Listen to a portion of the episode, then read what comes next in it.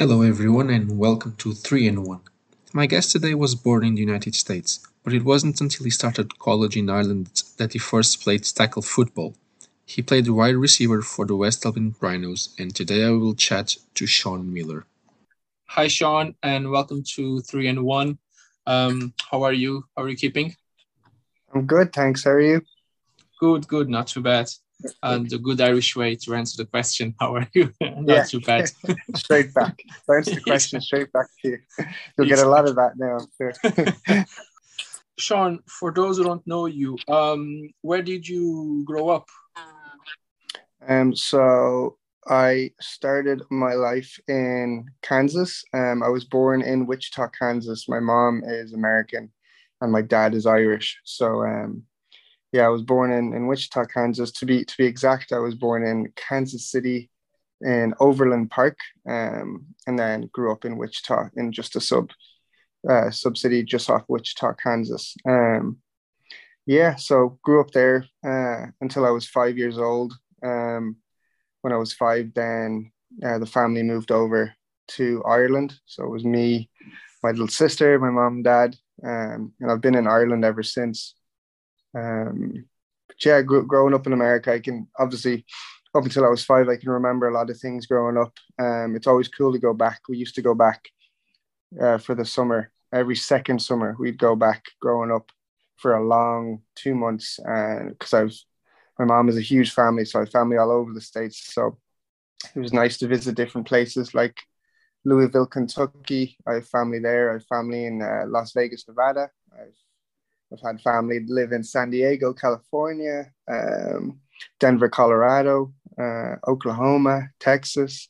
So I've been I've been all over the states um, to see family, and then um, I got to go back and work. I'm only just back. I was working in Houston, Texas, at a sports performance facility, working with some D1 uh, collegiate and a few pros um, while I was there. So that was very fun. So I was there for two and a half years. So it was cool to be back Texas is a different world altogether, though. Um, so coming back to Ireland was uh, was uh, I had to adapt coming back to Ireland again after being in Texas for two and a half years. But that's um, where I've been and where I've lived. and any any big NFL name in that um, in that training facility? Um, nobody major. Um, we had one guy I can't remember his name. We had one guy that was with the Panthers for a while. He was he was in his mid 30s, so he was kind of at, towards the later stages of his career. Um, we had a few guys from uh, Texas A&M, um, Texas Tech. Uh, no big names, but um, even though they're not big names, there were some unreal athletes. Like I had one guy, he was uh, he was going in as a, as a he was an older um, graduate. So he was he was in his mid twenties when he was going back to school. He was going to a small school in Illinois. But um, one of the strongest men I've ever met in my life. Like we were one day we were doing deadlifts in the gym. And he was easily picking up six hundred pounds um, for reps. Like this guy was a monster. And um, so the athlete, the caliber of athlete in the states, even if they're not big names, they're just on a different level physically. Um, so that was cool to see um, the difference in just the size, the speed, the strength of some of the guys over there is, is amazing. So that was cool to see. Yeah, I think I think the the people that are not like linked with the game have no idea how good of an athlete uh, even an, an O-line yeah. is. It's unreal. It's it's really like unreal. But so like um, what's your first football memory? My first football memory would be growing up in Kansas. My mom and my aunt uh, would have been huge Chiefs fans. So growing up, they'd always have um, on game days, they'd always have us over, and we'd have um, just your classic American barbecue foods. We'd have hot dogs and burgers and stuff. But I remember growing up in the '90s watching players like Marcus Allen. I had that was the first NFL jersey I ever had. Was a Marcus Allen jersey. He was a, a running back for the Chiefs through the '90s. And then um, Dante Hall, I was obsessed with. Um, he was like a, I think his nickname was the human joystick because he could um he was just he he juke people out and move all over the place and that's kind of when I started playing then how I kind of wanted to play because I've always been quite a agile person. So um, yeah, no, that would have been my first memories. Would have been going to my aunt's house in Texas with or in, in Kansas with my mom um, and the family, and um, just just watching a bit of football. it was always Chiefs games. She always wore all the gear. She had the jersey. She had the hat. She had like beads and necklaces. We had blankets that we'd use just on game day that had the Chiefs emblem on them. So that kind of kickstarted my, uh, would have kickstarted my interest in American football and the Chiefs specifically. I wouldn't, I wouldn't have dared follow any other team other than the Chiefs growing up. So. And no, no Tony Gonzalez back in the day. Oh yeah, no Tony, Tony Gonzalez. Gonzalez. Tony Gonzalez, yeah, my mom was a huge fan. So my mom's favorite number is 88. So when I first started playing, uh, when I came over here, um, when I started playing with the Rhinos when I was in college, um, 88 would have been one of my numbers. One because it was my mom's favorite number, but I also like that number on as a as a wide receiver too. But uh, yeah, of course, Tony Gonzalez, he would have been a big one. Jamaal Charles for a while. I had a Jamaal Charles jersey. I was always attracted to the uh, the faster players, the more agile players, because I felt like that's how I would be able to play my best as well. Would have been um, kind of juking people, finding space, using my speed. So they were the kind of players I used to be attracted to, to most. Tony Gonzalez reminds me of kind of how Travis Kelce plays now. He'll grab the ball and run straight, and he has good feet, but that's kind of that similar uh, similar style of play. And um, so you said that you you started playing when you when you came to Ireland. So, well, how old were you? Um, so when I first came to Ireland, I was five. Um, and I started actually started playing rugby when I first came over here. Um, I didn't get into um, American football until I would have been in first year of college. So I was um, I studied in ITB at the time in Blanchardstown, and then the West Dublin Rhinos was was very close to that. And I knew a few people through friends that were on the team.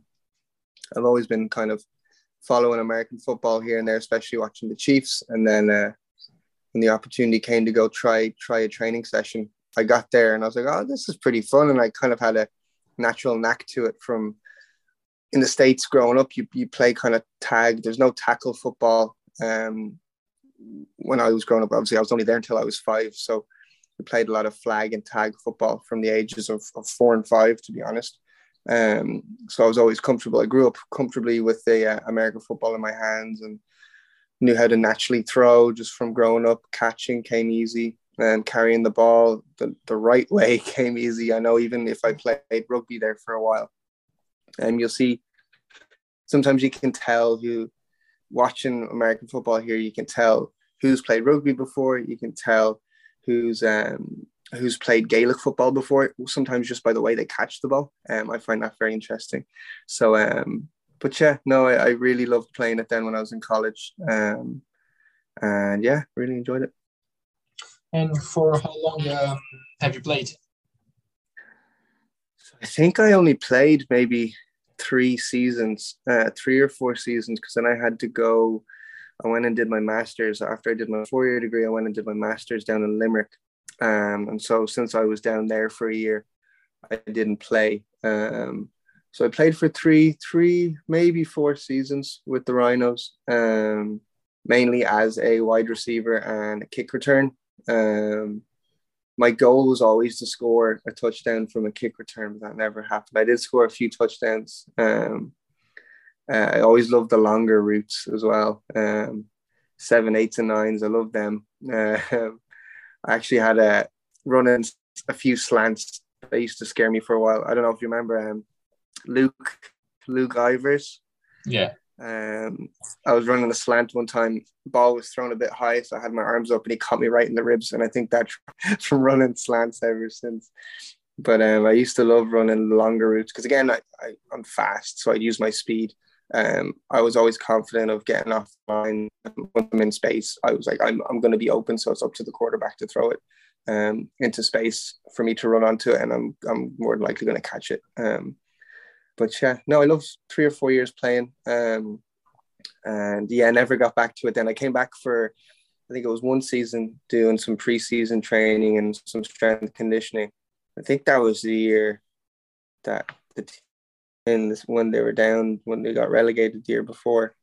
Um, can't remember exactly, but um, I went to see that game, and that was a good that was a good buzz. That almost gave me the itch to want to come back and play again. So you never know. I might throw the pads on and play again sometime. there you go. See. Yeah. Uh, yeah, because I, I remember um, the first time I, I, I met you was actually my first uh, open day at Rhinos in September yeah. 2017 that you yeah. were there.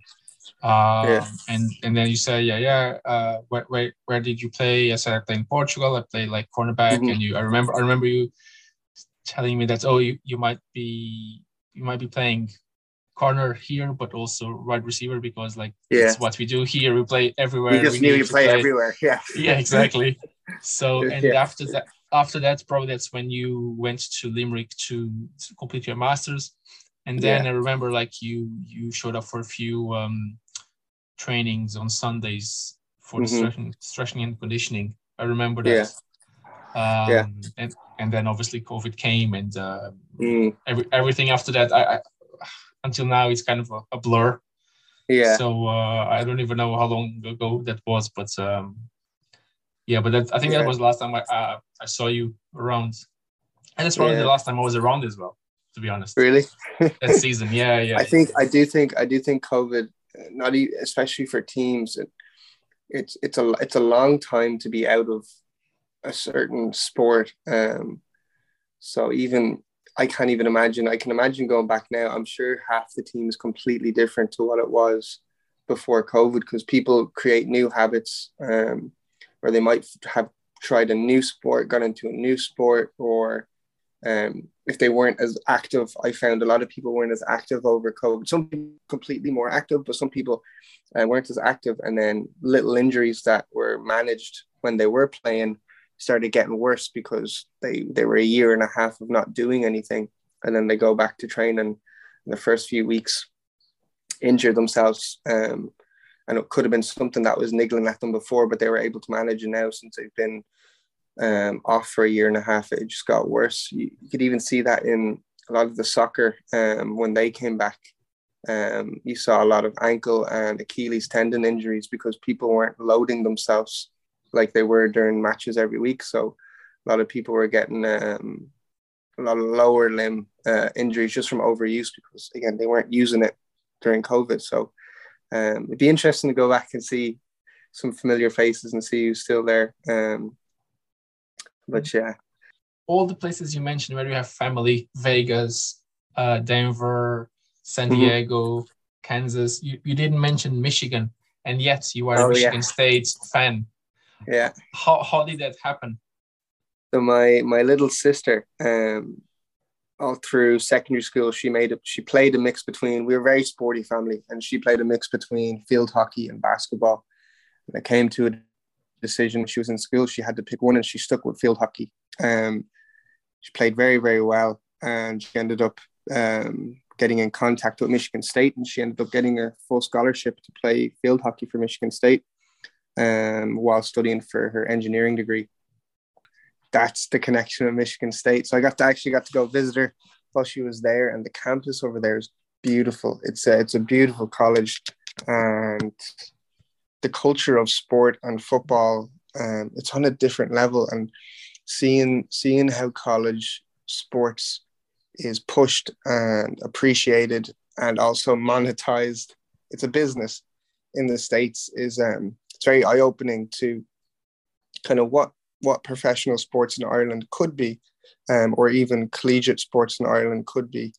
Um, athletes over there, they're they're full time athletes um, while studying. It's almost full time athlete and study on the side type of thing. But um, yeah, I when I went there, I fell in love with Michigan, um, Michigan State. You never say Michigan on its own when you're talking about Michigan State. Uh, fell in love with fell in love with Michigan State, and um, stadium there is gorgeous. Their training facilities are amazing. Um, their culture, um, in terms of their how how they work together as a team and their history, it was really really cool. Um, so yeah, that's the connection there. Uh, so I don't think other than Texas A&M, that would have been my only other team. Um, actually, that's a lie. Michigan State, Texas A&M, just because I had a few connections there when I was in in Houston I went to see a game. Um, and then I have some other. I have KU. My grandmother went to KU, um, and that's more of a, a basketball following. Their their football's not great. Um, I've been to the KU campus. That was really cool as well. I had a friend that went to KU and a cousin that went to KU as well. And then I've Wichita State, um, some Wichita State stuff as well, just because I grew up grew up in Wichita. So they'd be my my four U.S. kind of colleges that I'd I'd follow: uh, Michigan State, Texas A&M, Wichita State, and uh, Kansas University KU. Yeah, Kansas actually they have one of the best um, return plays in football. Where I think there was oh, really? uh, the, when they the guy all in blue laid down on the on the end yeah. zone and he grabbed the ball and he ran for a for a return touchdown. Yeah, yeah, they have their moments. Um, consistently, consistency is the problem there, but they have they do have their moments. Um, Michigan State was cool to see. Um, I went to see Michigan State and Ohio State in the snow. Um, that was a really cool game. It was a very strategic game. Both teams played very defensively. Uh, I think the final score was in single digits for both teams. I can't even remember who won, but it was a great game. Um, obviously, the two of them being rivalries as well. Uh, that was fun. That was a good time. And um, who was who was the um, the QB for for Ohio State, if you remember? Oh, was uh, somebody that made the NFL or one of those kind of uh, great players I actually, on the? I can't remember. Um, I'm trying to even think of the Michigan. I'm trying to even think of the Michigan State um, quarterback. Um, oh, this would have been back in 2019, I think. No, it would have been 2018. Um, so whoever was there then, I can't even remember the name, and I even I can hear them. Uh, so what it was pretty bad at the time. Whoever was the QB for Michigan State um, wasn't doing very well. So uh, was it Lucky? they were chanting the the crowd was chanting for the second string quarterback because they all he was a great fan favorite. They loved him. Um, it could have been Lucky or something like that. Can't remember, but anyway, it was a good time. Sorry, I couldn't tell you who who was. Oh, that's that's great. That's fine. it was a good time. Um, and and when when you say that uh, like the athletes are like proper athletes, almost like pro athletes um, in mm-hmm. Michigan State's campus is that for all sports or like mainly football? So obviously football would be at, at a higher level and have higher expectations, but even the field hockey. So field hockey had they had their own changing room and they had their own cubicle with their name on it um, for changing. Uh, their gear was set up before a match, folded in place. They had their own equipment manager. Um, their changing room area had a logo in the middle of the floor and they had a whole um, sort of uh, like like a team thing where you wouldn't step you're not allowed to step on the logo stepped on the logo you had to get down you had to kiss the logo just to say sorry for stepping on it. Like they had all these little things. They had their own physio room um, they had their own physio staff um, talking to a few friends of mine in the states who work in in the collegiate strength conditioning world. Sometimes football generally has their own staff. So football and a lot of top colleges would have their own strength conditioning, their own physiotherapy, and their own athletic therapy um, crew. Whereas some other teams, so let's say, for example, field hockey and soccer might share the yeah. same team. Um, basketball in some of the other major colleges might have their own. And then the Olympic sports, um, all the athletics swimming might have um, a, like they'd have a, a holistic team. So if I'm working with swimming in the AM, I might go work with um, with shot put later on as strength conditioning or physio. They kind of shared roles, but um, football is generally treated on its own. Basketball is treated on its own, and then some of the other sports are kind of um, shared in terms of staff. But uh, no, I was very not surprised, but I didn't think field hockey Michigan State would have had such good facilities, but they had amazing, amazing facilities. Um, the only thing I think the football team sometimes trained on their um, home pitch, uh, but other than that, like they had their own um, little seating area for their games. Um, no, it was like she was expected to train daily um, with the team, expected to do strength conditioning and fitness daily, um, and then have all of her schoolwork um, to finish and do as well. Like it's a full time. It's hard. Like college athletes are, they're they're pushed hard, obviously physically, but then mentally as well to be able to to manage their time for their team and for their studies. I'm not mistaken. They have to get approved every year to keep the mm-hmm. scholarship, right? Yeah, yeah. Yeah, and some of them are on. Some of them might be on sports scholarships. Some of them might be on academic scholarships. Um, that's one thing I think is is is good about about America is there's an incentive to to do well in school, and there's also an incentive to do well in college if you want to get to the next level. Um, so if you do well in high school and, and apply, it teaches you work ethic and applying yourself for a specific goal. If you want to do well in in in school and football, you can play your best and get scouted and work hard. But a lot of them, a lot of them now are they want a combination of obviously talent and player, but it depends on the person as well. If, if you don't fit, if you're not a good person and you don't fit the culture or the work ethic or some of the core values of, of the college that either you want to go to or that are looking for you, um, even if you have the skills that they, they might not take you if you're just not a good person. So the combination of having good work ethic um, and the skills and fitting the the core values of of the college you're trying to get to um, really matter. And being a fan of Michigan State, and they are in the Big Ten conference, what mm. you hmm. make of uh, USC and UCLA joining the the conference now? I think it's good. I think, yeah, I think so. I think it's um, it's obviously it has people talking and obviously there are two big big colleges um, that are joining and um, yeah i think it's going to bring a lot more eyes to to college football because college football from my experience in the states has a lot more there's more of a buzz to the games. There's there's more the players are they're they're playing their heart out to get to the next level. They're playing for their school obviously but they're also playing to to get to the NFL and the majority of them aren't going to get to that next step. So if you have the best teams playing against the best teams, it's just going to get more eyes on the sport. It's just going to create more of a buzz for the sport. Um, I think it's a good thing. Obviously, there's there's a lot of money involved and um, TV rights, and obviously um, UCLA and USC are going to make a lot of money from um, moving conferences. But um, it might end up going that way in in 10 over the next 10 20ish years where they're almost going to be like like two kind of more super super conferences where all the top teams are there.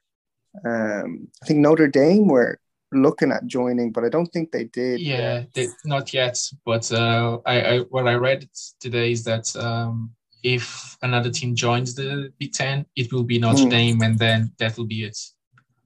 Even even if you think of like I'm thinking more again of branding and like um, kind of getting the buzz around. If you think of in Ireland, a lot, a lot there's a there's a lot of colleges people wouldn't know, but even if you something random, if you walk into Penneys, you might see Notre Dame gear, you might see UCLA. I've seen people walking around with UCLA t-shirts and hoodies on Notre Dame. So it's the big names, the big brands, and if they can get those teams playing against each other, um, more often they might have more of an attraction for um, more global attraction to college sports. And obviously in the States, all the the football, the crazy football fans want to see the best teams going against each other. And why not? Why not put the uh, the top the top uh, universities against each other? Um, it'll just create more excitement on Saturdays, just to have um, to have more games to to kind of watch. And uh, there's loads of games to watch, but sometimes they're they're either blowout games. Like I know when I was watching when I was over there, you get a lot of games that are very one sided. So um, just trying to get again, trying to get the best teams to play against the best teams. I don't I don't see it as a problem. Obviously, there's um there's history and stuff like that, but um, change is inevitable. Um, I think it's a, I think it's overall I think it's a good thing business wise and football wise. And talking about business, now the players are or will start getting paid uh, some way somehow via the NIL. System. Yeah. Don't you think that um, like this might create super teams, like teams with um, deeper pockets will be able to recruit the best players in the country? It could. You're right. Um, it could, and then again, going back to what I said before, it could limit. You know the way I was saying how sometimes teams will pick players based on skill and talent, but also by how they are as a character. You never know. This could change that, and where they're oh, everyone's just going to be looking for um, for skillful players and trying to entice players with money rather than um, education or experience. You know, um, there's going to have to be some sort of balance between. Um, I don't know. I don't know what the regulations are going to be, but there's going to have to be something involved with how much the players are going to be able to make. But again, some of them aren't going to ever make it to the NFL. So if you're able to make money playing your sport in college and make a lot of money, I'm I'm all for it. Like if if you're not going to be able to get to that next step based on stats or, or how many people usually make it to the NFL from college, if you ever if you're able to make your money playing football in college, I think that's good. It's a good opportunity for uh, for young players. Um, we'll see. We'll see if there's any uh, any negative effects from from that from giving um, older teens and young twenties millions of dollars. Um, uh, but yeah, it's it's a good discussion. There's obviously pros and cons, but um, it's it's creating a lot of opportunities for for young young athletes and young players. And my my finish with the, some of the big powerhouses in the in the college football because, like, say for argument's sake, if uh, colleges in Texas with mm. all the money oil start paying um, the best recruits to yeah. to play there, the Alabamas of the world, Clemson's of the world might not have as much money, so they probably won't recruit the best players mm. anymore. But that's, uh, maybe yeah, that's uh, that's you have a, a lot to to say against and pro of uh, of the INL. But yeah, I yeah. think like if you if it moves so much money around, it should definitely uh, the players should definitely get some some mm. money, so like a payment, a fair payment. Yeah, and, it'll be interesting to see how how it how it's done. I, I I'm going to be interested to see how it all plays out anyway. yeah, there are like um, rumors that the Bryce Young, the quarterback for mm-hmm. Alabama, even before he played his first year, uh, this last season, that he got a contract with the like seven figures. He start he started young. Let's put things that yeah. way. Yeah, yeah. now shifting to to the NFL, where you said that obviously you are a, a Chiefs fan. Yeah. How do you how do you grade uh, the last two seasons after um, the Super Bowl win? Like they lost in the Super Bowl against uh, Tampa and then against Cincinnati. How how do you how do you make of those two seasons? Um, I think Chiefs have, just from my opinion and my experience watching them, they've always struggled to be con- consistent in the postseason. Um, for a while there, they they'd get to the playoffs and they choke in the playoffs. And I think last season I was kind of surprised with Mahomes playing on. I can't remember exactly. I just remember thinking he did have a head injury in that last game last season. And I think that's why his performance dropped because he wasn't the same in that last game. And I reckon there could have been a concussion that wasn't diagnosed or treated properly. Um, so I think that that was my excuse for for the last season. Um, season before, I think it was just inconsistency. I think his Mahomes, his his his lack of major major experience. Now he's going to continue to get better in terms of experience anyway. He has unreal talent, but I think his his lack of major major big game experience kind of showed the last two seasons. Um, and he can only get better from it and learn from it. Um, again, even with media and that kind of thing, he he was he had a lot going on very quick for a young a young quarterback, and um, very fast as well. Obviously, he's again very talented. But all of those things, I think, might have factored into his performance. Um, now, the team as a whole, um, good few changes for the next season as well, with Juju coming in and um, few players leaving. But um, be interesting to see how they how they get on. There weren't too many. I, just from correct me if I'm wrong. I don't think they had too many big names drafted um, for next season, or did they? Kansas, no, ju- just the. Just the receiver they drafted. Um, that's the the comparison is actually Tyreek Hill. Uh, yeah. But other than that, I don't like. They basically drafted more depth than actually starters. Yeah. Let's put things that way.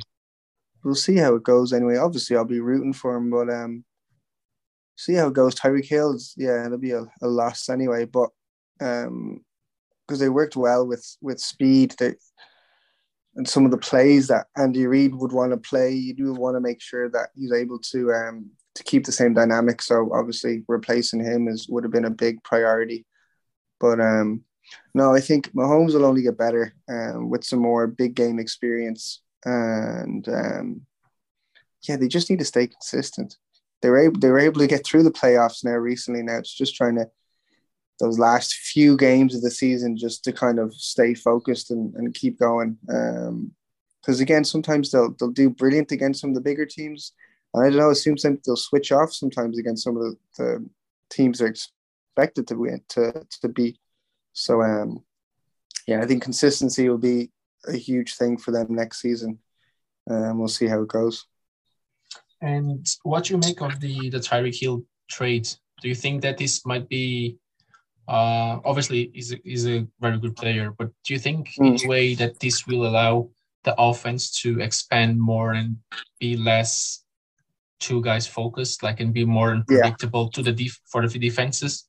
I'd hope so. Um, because again, Andy Reid is great at drawing up um, great offensive plays. So having more options is, is of course going to be great. And they, they do have a good few options.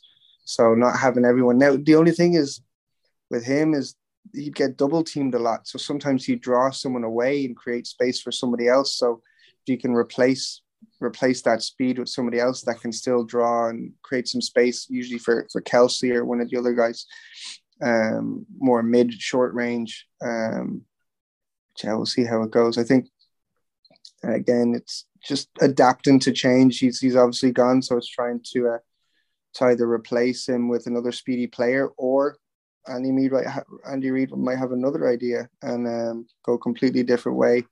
But um, obviously, on a team, you, you need options. You want options. Um, the more options obviously the more dangerous you are and more predictable you are, like you said, to to any defense.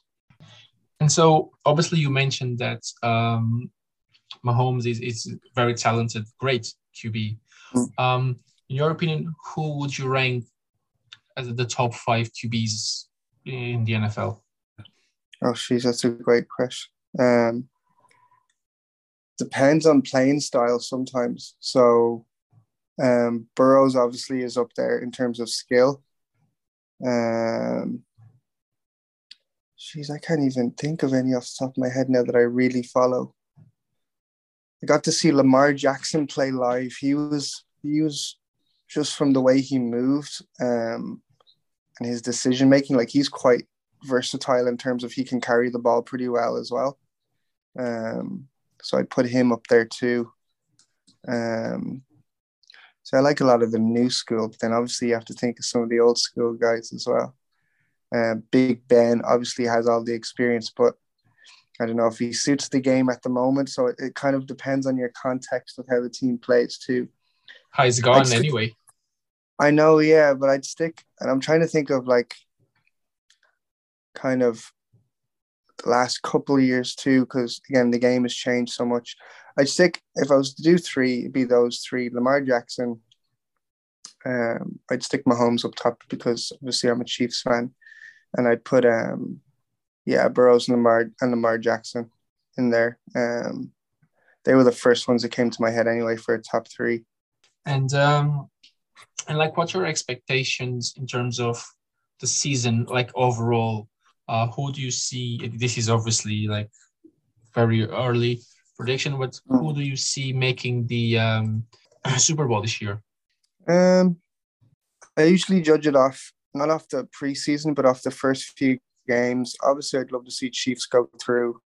Um, I think if there was any major drafts from other teams. Um, you know who's kind of the team I always root for, uh, almost like a like the under underdog team would be the Jets. I've always liked them for some reason, so I've always hoped that they'd do well. Um, but um, no, I'm gonna have to wait and see. Again, it's been a while since I've properly followed what's been going on, so it'll uh, it'll all come down to the first few few weeks of the season to see who gets the momentum. Again, who can stay consistent. That's kind of the good thing about about the NFL is you can have a team come up from out of nowhere and um, good home games against some tough players where the home fans can kind of bring them through. You, you never know with the NFL, really. So uh, I, I can't make a prediction to. Um, if you have to risk a record for this season, uh, what do you think that record will be for the Chiefs? Oh, um, obviously, I'd want them to, to win everything. Um, I'd say if they do well, they could. If, if they go through the, the the kind of in season with only two two losses, I think they'll they'll need they'll need a good in season to get to the playoffs. So if they can be consistent and get through with only two, three at the max, I think they'll do pretty well. Um, so obviously the the the, more, the least the least amount of losses, obviously the better they're going to be. But if they can scrape by with with two, um, three max, I think they'll do they'll they'll get through and do pretty well. Um, yeah, I'm interested to know to know your predictions. Um, I'm going to throw the question back on you. So, and then yeah, so they have the Cardinals in game one. So they start with the Cardinals, which yeah. is a game that they should win, right? Mm-hmm. Chargers is a 50 50 because I think the Chargers improved a lot. Yeah. I'm the opinion of that Chargers are missing the coach. That's the missing piece, yeah. is the coach for the Chargers. So that's mm-hmm. 50 50, but let's, it's away in LA. So let's give it a loss. Sorry about that, but just give it a loss. then the Colts is a must win. Same with the Bucs. Yeah. Raiders, sorry again, but I think the Raiders, the Raiders are my favorites to win the AFC West. Uh, but really? it's 50 50. Yeah. But it's it's a 50 50 game again. Yeah. Like, but let's, I will give them, uh, because it will be early stages for the Raiders. I'll give the, the Chiefs mm. a win there. Then the Bills in October in Buffalo. I think the Chiefs can win the game as well. Uh, so there are mm-hmm. like another win. Then the the 49ers with Trey Lance is definitely a win for the Chiefs. Titans yeah. as well. Like yeah, Tannehill is yeah. not great. Then the Jags, that's definitely a win. Um, then the Chargers again. Okay, it's at home, so I'll give them a win. Mm-hmm. Then at Rams, I'll give Rams a win there. Yeah, yeah, that could be a game though. Then the Bengals, that's a 50-50 game, but at home in December, I would go with Chiefs as well. I go Chiefs too. So then the Broncos, uh, that's I, I I don't really believe in in Russell Wilson and in the Broncos if I'm honest. So I will give the Chiefs a win there. Then the Texans is the must win. Seahawks, then Broncos mm. again. Mm, I might give another win, and then Raiders. I might give Raiders a, a win there, so a loss for. So I have I have like three losses for the Chiefs actually. That's what I'm thinking. I think the, the Raiders games and the Rams games might be the kind of the deciders, opinion. But like to be honest, obviously, if right on spot here. Like obviously they will win the AFC West, but there are always injuries and unpredictability in the NFL, and probably that's mm. why the game is so cool, like to watch. Any game could be yeah. a great game. So when, when here where we said that against the Texans is a must win, or is a certain win. Like probably it's not. Yeah. You don't. You never know.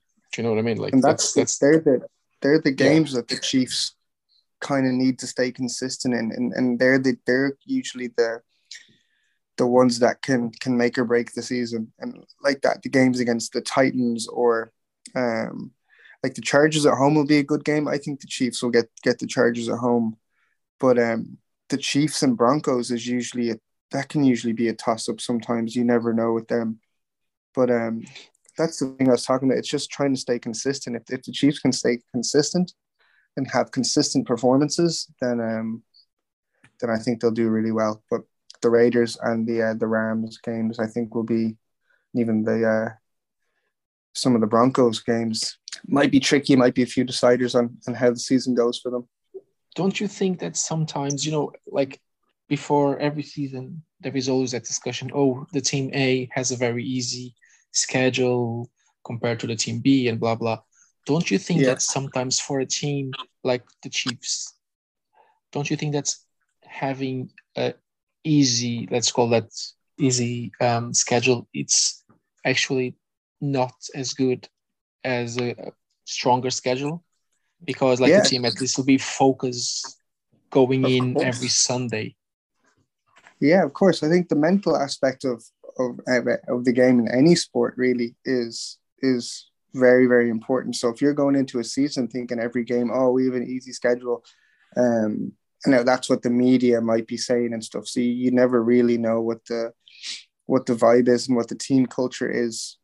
If a good coach should never be saying, "Oh, we have an easy schedule," um, every game should be taken one at a time, and you should be focused to give your best and 100% for every single game individually. And again, consistent hard work and consistent good performance um, over time will they should achieve goals. But definitely, if a team's going into a season thinking, "Oh, we have a good, we have a nice, easy schedule," they're going to be. There's a point where you can be too relaxed and too, uh, too. Um, not you're not in the zone. You don't have that that focus. Your your adrenaline's not not as high as it as it either should be or needs to be in order to to switch on and and improve your decision making, all that kind of stuff. So, of course, if the, media might be saying that, but I would I would hope um, a team that's being said to have an easy schedule wouldn't have that type of atmosphere in the changing rooms, um, and that might come down to some of the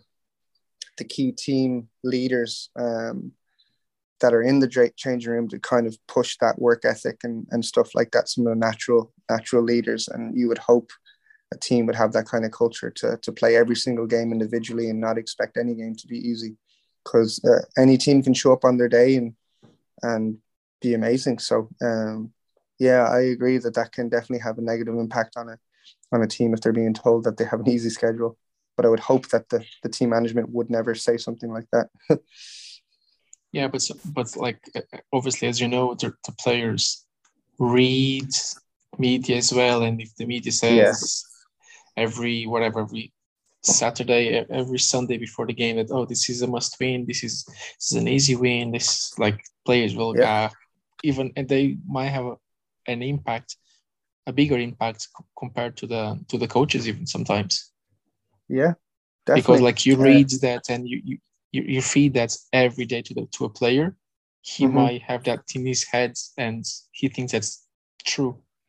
Mm-hmm, definitely, and it, it'll come down to the coaching staff and then obviously the player themselves need to be strong enough in their own opinion of of what they think um, how much work ethic and how focused they need to be.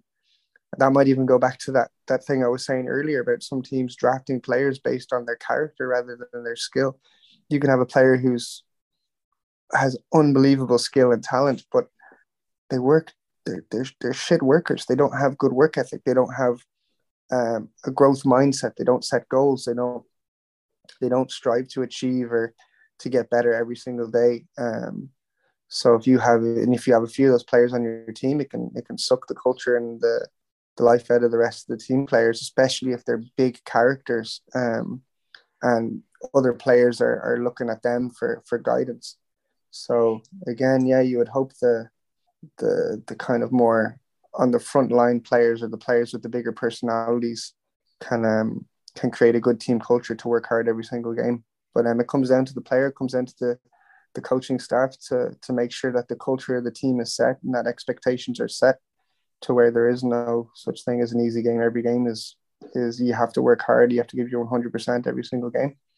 Yeah, because coaches can teach you how to grab a ball, how to run a routes, but mm-hmm. in terms of shaping your character, that's that's harder. It's tough. Yeah, it's it's yeah. and even from from my experience coaching athletes and and and leading a team of of coaches, um, you can you can give anybody all the tools to succeed, but if they don't have the drive and desire to and characteristics to to kind of put in the effort, you, you can't you can't teach desire. Um, you can only provide guidance and help. So so like that, choosing the right people for the team is is very important um, at the high level to make sure that um that the team works as a team and everyone their strengths shine and uh, everyone's puzzle piece fits the way it should. Um, and nobody's nobody's slacking off. There's no no bad apples and there's no bad eggs in the team. And do you see yourself getting back to the game from as a as, as a coach in like any shape or form, like head coach, positional coach, or that's not in your in your plans? Um, I don't have any plans, but I I would um I definitely would enjoy. I don't know. Um, definitely position coach. I feel like um, I work well with with people. Um, definitely on a one on one basis. Um, I'm quite good at reading people, and I'm good at finding people's strengths and helping them understand that it's it's whatever your strengths are to, to give 100% there. Sometimes people focus too much on their on their negatives and things they need to work on and they forget about what they're naturally good at. If you can hone in on what you're naturally good at and enjoy it so like that if, if you were coming to the team and you were like oh i've played uh, corner before or i played wide receiver before but like here just let you know we, we might try you in other positions if we see your uh, your um, your skill set and your the way you move fits a certain position and team we might try you there at the end of the day though you would have to communicate with the player so if, if you come and play and I'm a wide receiver coach and I'm like, actually, I think you do really good at corner. Do you want to go give it a go? And you do brilliant, but let's say you don't enjoy it, then obviously come back and play wide receiver. You'd want to put someone where they're they're best suited, but obviously where they enjoy the most. Um, over time, you never know if you you switch someone position and they're like, actually, I do really like being a lineman rather than a tight end or whatever it is but uh, yeah, no coaching. I, I do enjoy coaching. To me, it's it's the getting to know people and, and the personal development and the skill development that I enjoy the most. So no, I would, I definitely would like to get back into coaching sometime in the future. Uh, may Sean, maybe we can wrap it up with that. Hopefully, yeah. hopefully that you start your coaching career sometime soon. Yeah. yeah, yeah. Well, never, you never, you never know. It might be popping up at a few rhino sessions pretty soon. I you never know. I'm not going to say never, and I won't say 100, percent but yeah, I definitely got the itch there uh, when I was in in Texas watching a few games and coaching some of the athletes there. So yeah, the, the season is ending now, so maybe you can start thinking about that for the next season. Yeah, for next season. Yeah, that's what I was thinking.